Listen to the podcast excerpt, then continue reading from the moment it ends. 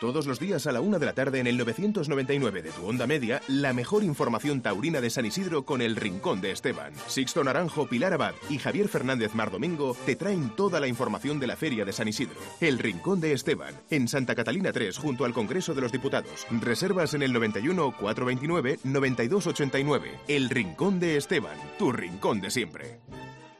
Mediodía. Cope Madrid. Estar informado.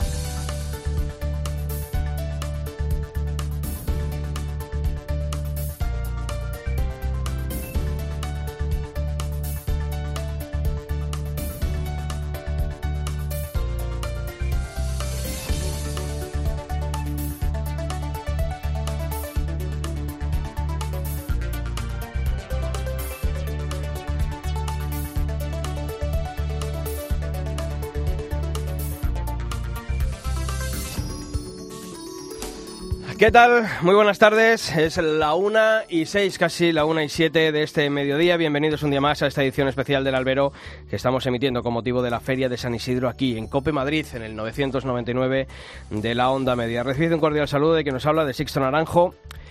Y mal camino, mal camino lleva esta feria de San Isidro cuando tras una primera semana de toros en las ventas, los protagonistas están siendo los presidentes y no los toreros o los toros.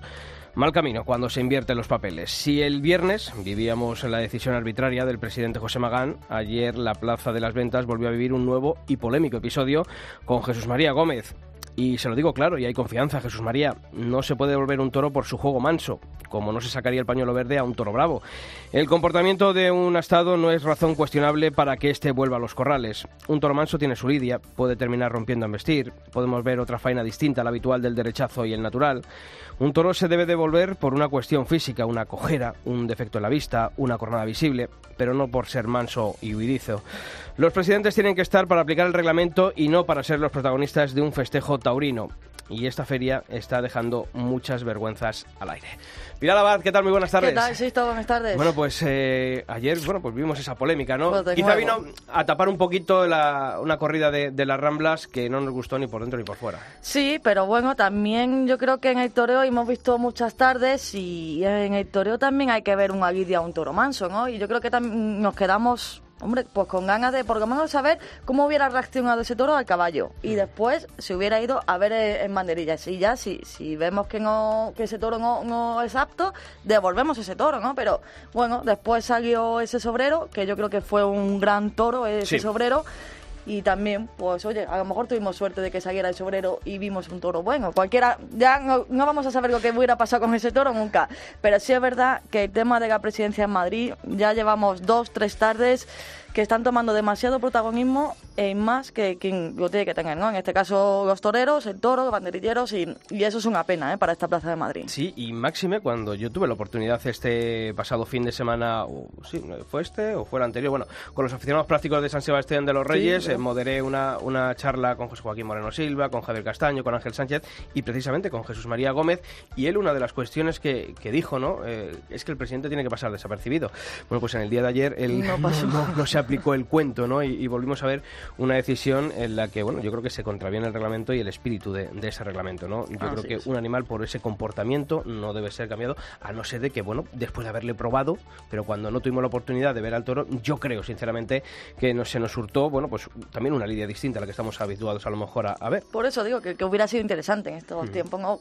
ver ver esa reacción de- del animal y por lo menos gente que, que a día de hoy seguramente no habrá visto un comportamiento de un toro así se ha quedado también con la gana de conocer qué hubiera pasado y que cómo seguir de ese toro. Y ¿no? sobre todo también, y lo decimos muchas veces, labor pedagógica. Hay que hacer ver al que no sea aficionado a los toros y vaya por primera vez que a lo mejor un toro de este tipo eh, no hay que devolverlo. Porque la gente normal, ¿no? Ve un toro que sale por allí manso y dizo, que no hace caso a, a los capotes, a- a- al torero eh, que está en- durante la lidia en ese momento, ni a su cuadrilla. Bueno, pues hay que decirle, bueno, pues a lo mejor este toro hay que realizarle otro tipo de lidia distinta a la que vemos habitualmente y no protestar a un toro para que se devuelva por, Por ese. Comportamiento manso. Es verdad que, como decías tú también, Pilar, ese sobrero que vimos al final del cuarto de José Cruz, eh, un toro que llevamos viendo bastante en los eh, programas de mano desde que ha comenzado la temporada en la Plaza de Toros de las Ventas, al final salió, se protestó, porque es verdad que era un animal de un trapío que bajaba respecto a, la corrida y a lo que tiene que ser el toro de Madrid, pero finalmente fue un toro que, dio un juego y a quien le tocó a David Mora. A David Mora. Sí,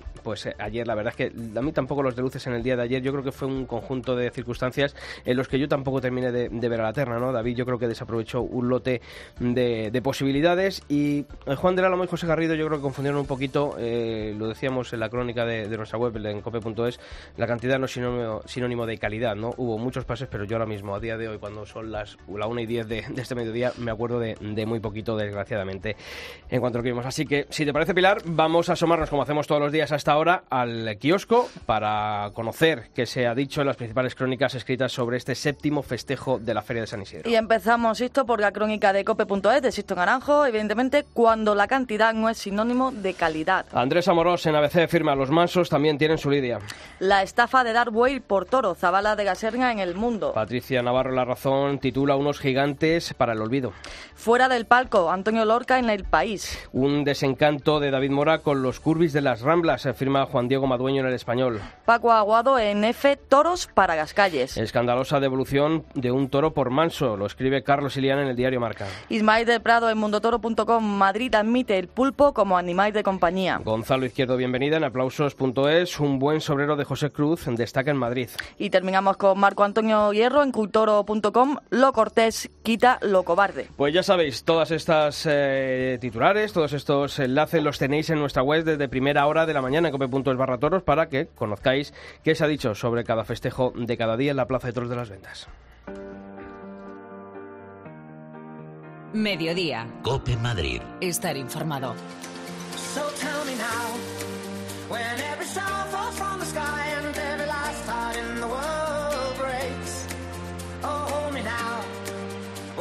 ship is going down, I don't feel nothing when I hear you say, it's gonna be okay. Pues aquí seguimos en el 999 de la onda media en Cope Madrid, la 1 y 12 minutos de este mediodía del Día del Santo Patrón, ¿eh? Es San Isidro. Hay que recordarlo, los que somos de Madrid, pues oye, es la fiesta de nuestro pueblo, como quien dice. Y hoy nos acompaña un buen amigo, compañero de las líderes periodísticas, eh, que además estos días eh, está, yo creo que recibiendo muchas enhorabuenas por, por un libro que, que tenemos ya muchos eh, de cabecera y en estos días, yo cuando vengo para la radio lo vengo todos los días en el búho, es, leyendo, sé que son horas intempestivas para ir leyendo y de toro, pero ese gusanillo es el que tenemos y por eso nos gusta. Es Alfonso Santiago, es compañero de la revista 6 Toro 6 y es el autor de Memoria de los 80. Alfonso, ¿qué tal? Bienvenido, muy buenas tardes. Muchas gracias, encantado de estar con vosotros. Oye, ¿cómo está llevando la feria? Llevamos una semanita, pero ¿esto cómo se lleva? Pues con el tema del libro bastante mejor, ¿eh? porque te hace evadirte un poco de, la realidad del día a día de la plaza, ¿no?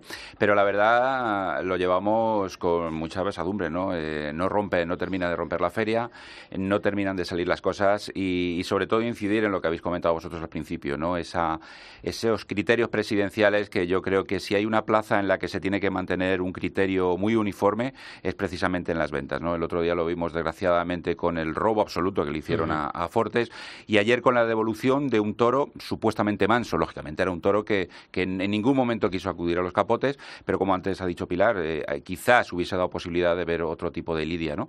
Eh, haber sacado los caballos, haber intentado que hubiese entrado el toro en el peto y a partir de allí ver qué es lo que pasa, ¿no?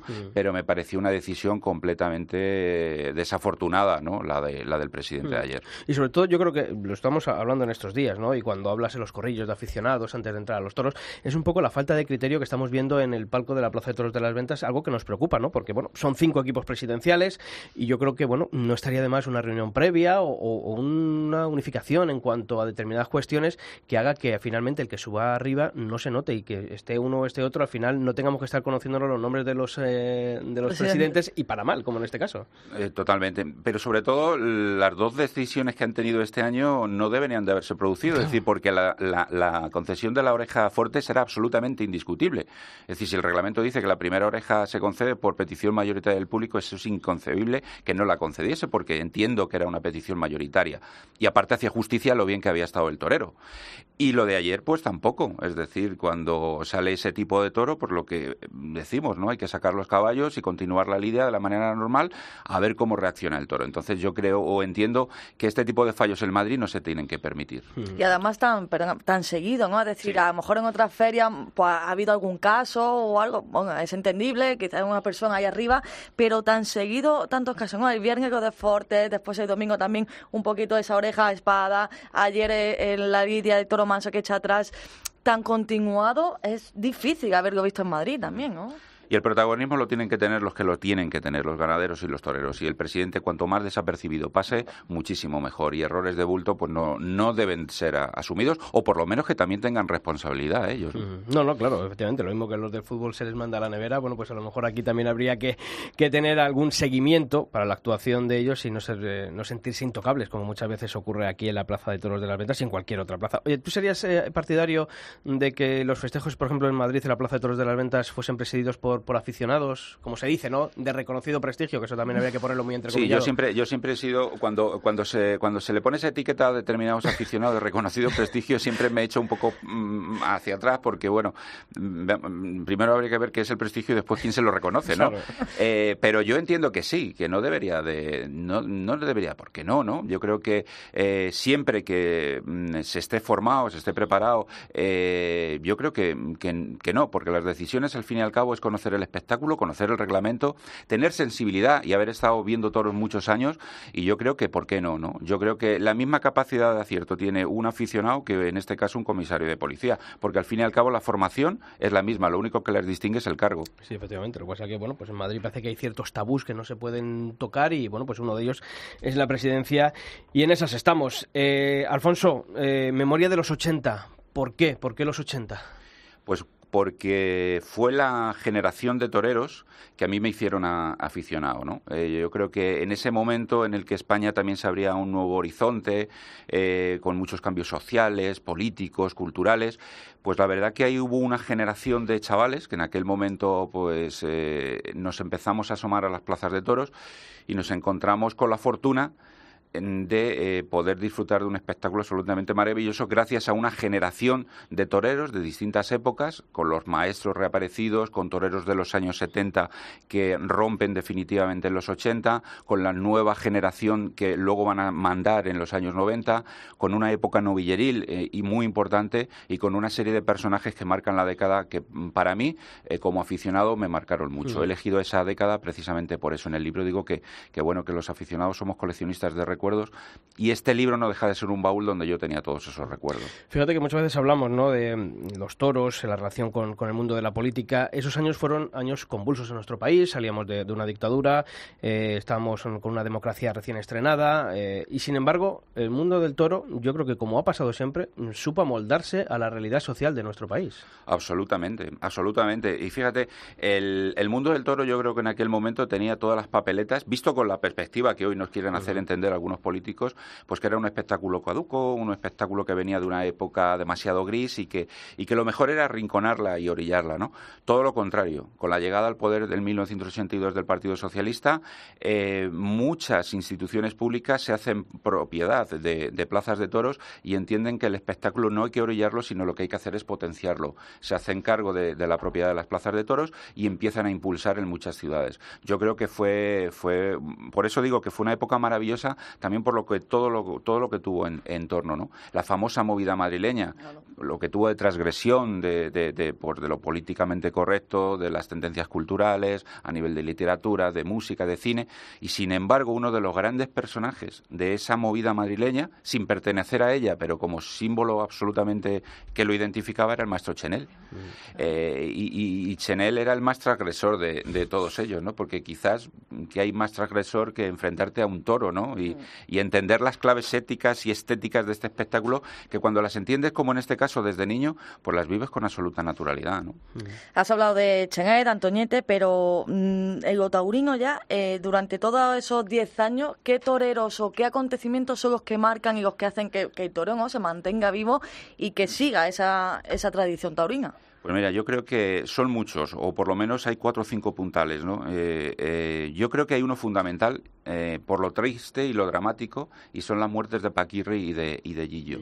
Yo creo que eso marca profundamente a todas las generaciones de toreros y también marca a, a toda una generación de aficionados, porque cuando empiezas a descubrir los toros, te empiezas a emocionar, ¿no? Y en esos años nos empezábamos a emocionar pues con la irrupción de, de Gillo, de, de, Ojeda, de Espartaco, de Antoñete, pero nos dimos cuenta que detrás de esa emoción existía la muerte, la muerte real. Eh, de, de, por ejemplo, aquí en Madrid, yo recuerdo perfectamente, Gillo era un torero que tenía una personalidad arrolladora y era un torero muy cercano. Y cuando estaba por Madrid, pues los chavales nos acercábamos a él, le veíamos cercano y nos dimos cuenta que ese torero que empezó a surgir prácticamente de la nada y llegó a triunfar con fuerza, pues de golpe y, y, por razón murió, ¿no? Y desapareció.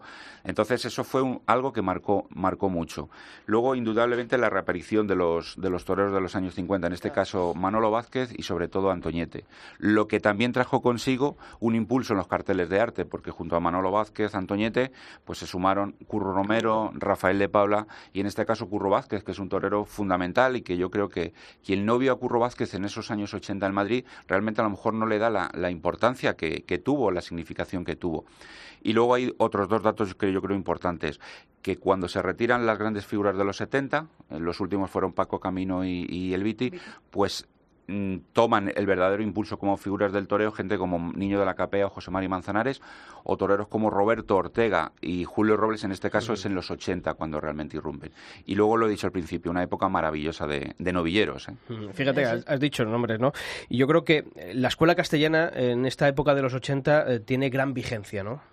Con esos nombres. sí, sí, sobre todo porque nos, de alguna manera los aficionados de aquel momento nos enseñaron a que a entender el toreo de una manera muy concreta, desde uno, desde un concepto muy clásico, muy puro, mm, de unas maneras de hacer al, al toro que luego los han servido para, para, para, seguir siendo aficionados, para seguir entendiendo a otros muchos toreros.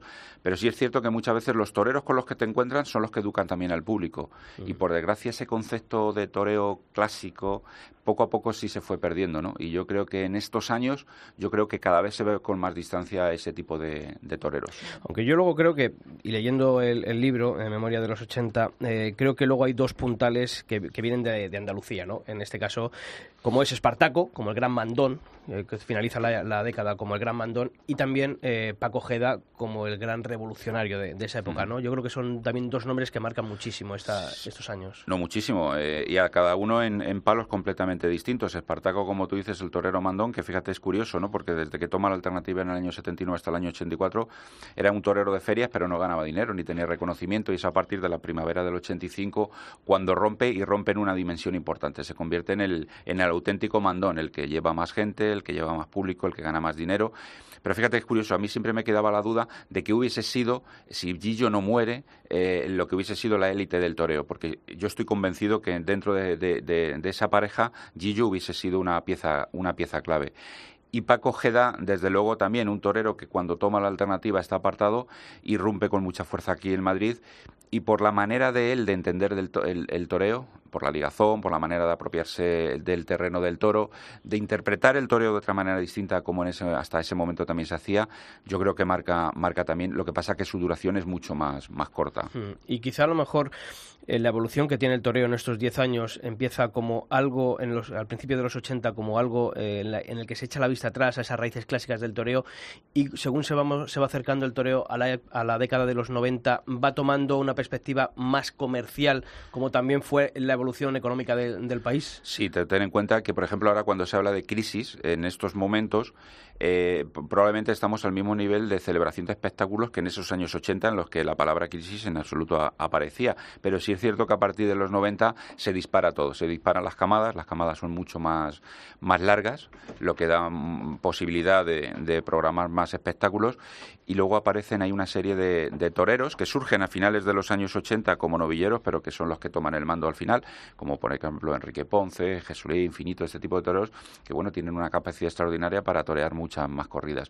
Quizás hay ese lado numérico, ese lado comercial, sí se aparta más de lo que realmente habían sido los 70 y, los 80. Y yo creo que luego al final todo lo marca un poco la evolución del toro. Y el toro en, este, en estos últimos 30 años sí ha cambiado. Por fuera y, yo creo que también hasta por dentro. Mm, ¿Qué diferencias ves entre, entre el toro que se selecciona actualmente a ese toro que se lidiaba en los años 80? Yo creo que hoy, hoy en día igual que tanto en la, en la, a la hora de seleccionar el toro como a la hora de interpretar el toreo, se tiende a una perfección, se tiende a buscar la perfección. Eh, tanto en las formas, en la forma de llevar largo y muy limpio a los toros, como a la hora de, de, embestir. Y sin embargo, en aquella época, ni las embestidas ni los toreros eran tan perfectos, lo que daba también al espectáculo un mayor grado de, de de ser imprevisible, de no saber exactamente qué es lo que pasaba. Y hoy, por desgracia, tanto en el comportamiento de algunas ganaderías como a la hora de enfrentarse los toreros a ellos, son más previsibles creo que nos conocemos más a los toreros. Y en aquel momento sabías qué tipo de torero era, pero realmente sabías que esa tarde podían estar bien o podían tirar por la calle del medio, cosa que ahora mismo los toreros no, no hacen. ¿no? Sí, fíjate que yo he hecho un ejercicio durante estos días leyendo el libro. Eh, uno, eh, le pica la curiosidad, ¿no? De, pues cuando hablas de, de Antoñete, hablas eh, de, Capea, ¿no? Habla de, ciertos toreros, el volver a ver faena, gracias a YouTube, ese invento que tenemos, el volver a ver y efectivamente, ¿no? Ves que los públicos se emocionan más con un torero más imperfecto que el actual. Totalmente. Y tú lo acabas de decir, Sisto. Yo creo que en eso sí hemos perdido. Hemos perdido pasión en las plazas de toros. Yo recuerdo que ante faenas que, por ejemplo, hoy en día no pasarían de a lo mejor una vuelta al ruedo, el Madrid eran de una oreja. Y la reacción de la gente era completamente distinta. Sin embargo, esa pasión y esa imperfección es lo que dio pie a una gran generación de toreros, a una maravillosa generación de, de aficionados que nos volvimos locos en aquel momento y lo que yo digo, ¿no? Y, el motivo de escribir este libro no tiene una intención de desprestigiar ninguna época, ni anterior ni posterior, sino situar lo que fueron los 80 y lo que significaron para una generación de toreros, ¿no? ¿Qué vigencia tiene ahora mismo la, esa época, esa década de los 80 en el toreo actual? ¿Qué, reminiscencias o, qué, ves tú, qué dices tú? ¿Esto es eh, una herencia de, esa época? Pues yo creo que a nivel, a nivel torero eh, cada vez menos cada vez se va alejando mucho más, porque el concepto de los toreros, incluso en la estructura de las faenas, eh, son completamente distintas. Entonces eran faenas mucho más cortas, como hemos dicho, quizás más imperfectas, pero que tenían eh, una manera de empezar y de terminar que hoy por desgracia se ha perdido. Hoy ver torear, ayer creo que no, sé qué torero fue, no recuerdo, Juan doblándose con el toro, andándolo hacia adelante, luego rematar las faenas con el toreo a dos manos, ese tipo de cosas. Y sobre todo faenas mucho más cortas. En aquel momento eran faenas más cortas y más intensas. Pero también aquí muchas veces, se, con Volante de Puebla, muchas veces ha pasado, ¿no? Cuando uno ve un toro que sea y que es verdad que y todo el mundo protesta, eso, eso se hacía antes hacían los toreros, ¿no? Y se, se, se arrodillaban y se, se cuadraban ahí con el toro. Y hay cosas, pues fíjate, gallego teníamos, claro, ese toro eso lo veíamos antes, ¿no? Esa lidia, veíamos ese toro y sin embargo ahora ya no vemos ese toro. Se, van, se van perdiendo. Y luego hay otra cosa que también yo creo que hay una gran diferencia respecto a ahora, ¿no? Entonces en esos años había una, entiéndesame la expresión, una, una clase media de toreros que no eran figuras del toreo, pero eran buenísimos toreros. Porque yo me acuerdo de ver torear a Sánchez Puerto y daba gusto verle a Manolo Cortés, a Fernando Cepeda, a Lucio Sandín, a Pepín Jiménez, toreros completamente distintos que a día de hoy y también me cuesta encontrar eh, toreros que em, para situarlos en, a nivel de esos. Es decir, yo no sé quién podía ser hoy el Pepín Jiménez de hoy, o el Fernando Cepeda, o el Lucio Sandín, ¿no? Me cuesta más trabajo porque veo a los toreros, por desgracia, más uniformados ¿no? en su manera de interpretar un nombre de esa década que te marcó a ti. Antoñete, indiscutiblemente. Antoñete es el origen de mi afición y probablemente de este libro. Alfonso Santiago, compañero de 606, autor, como hemos dicho, Memoria de los 80, editorial Círculo Rojo. Muchas gracias por haber estado en el día de hoy aquí en esta edición especial del Albero en la Feria de San Isidro. Gracias a vosotros por invitarme y que rompa la Feria de San Isidro definitivamente. Ojalá. bueno, Pilar, eh, hoy cartel de toreros un poquito, bueno, cada uno de su estilo, ¿no? Oye. cada uno de su estilo. Hombre, claro, cada uno de su estilo. Hoy tenemos una ganadería que se del puerto de San Isidro, de San Lorenzo, perdona, y tenemos al Fandi, a Paco Ureña y a López Simón. Bueno, las claves, las claves de este festejo las tienen en nuestra web, en cope.es, en barra toros, con la ayuda de Carlos Crespo y de atoros.com. Y rápidamente, antes de irnos, hay que hacer la pregunta que hacemos todos los días. ¿Quién fue el actuante que cortó la primera oreja en esta feria de San Isidro. Ojo, estamos diciendo actuante, no decimos ni rejoneador ni torero, el primero, porque que esto tiene trampa.